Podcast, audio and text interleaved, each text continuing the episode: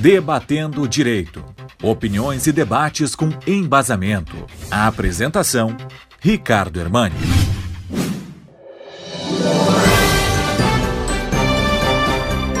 Dizer que a segunda-feira, apesar de ensolarada, ainda que fria, começou com uma triste notícia, dado a informação de que o embaixador no Brasil, no Reino Unido, comunicou aos familiares do jornalista Don Phillips a, que houve o encontro de dois corpos que possivelmente seja do indigenista Bruno Pereira e do jornalista, ainda, claro, pendente de uma confirmação, de uma perícia é, do ponto de vista é, da investigação de um processo de necrópsia. É uma marca triste depois dos 30 anos da Eco 92 faz lembrar aqui episódios marcantes como Chico Mendes, como a irmã Dorothy Stank e agora Bruno Pereira e Dom Phillips. É fundamental que o Brasil repense a sua relação com a Amazônia. Repense sim no sentido de que haja a garantia da soberania nacional, da soberania brasileira naquele território.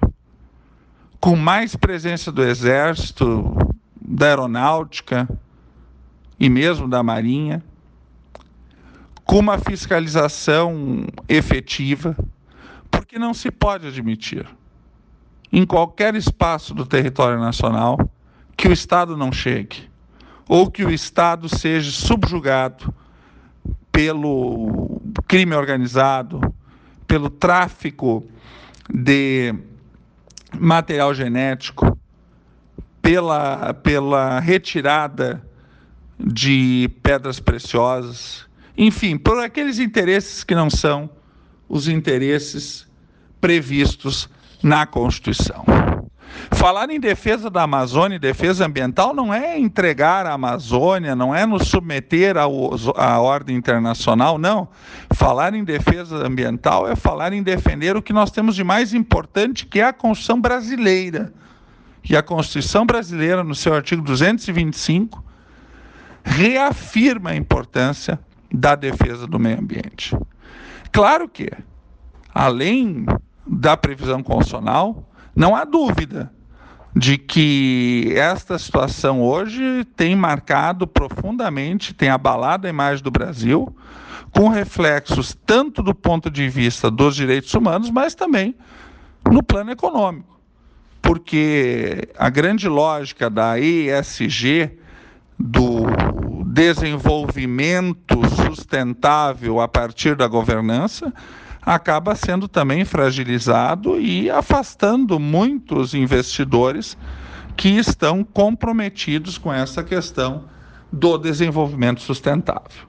Então é preciso, para finalizar o comentário de hoje, pensar nesse dia, pensar nos reflexos nacionais e internacionais deste triste episódio do desaparecimento e possivelmente morte do indigenista Bruno e do jornalista Dom Phillips, e que isso sirva para uma reorganização e uma, um reposicionamento do Estado brasileiro em relação à sua maior riqueza, uma riqueza nacional que é a Amazônia, que está amparado na Constituição, mas que também é fundamental para uma colocação correta do Brasil neste mundo globalizado. Uma boa semana a todos e até segunda-feira.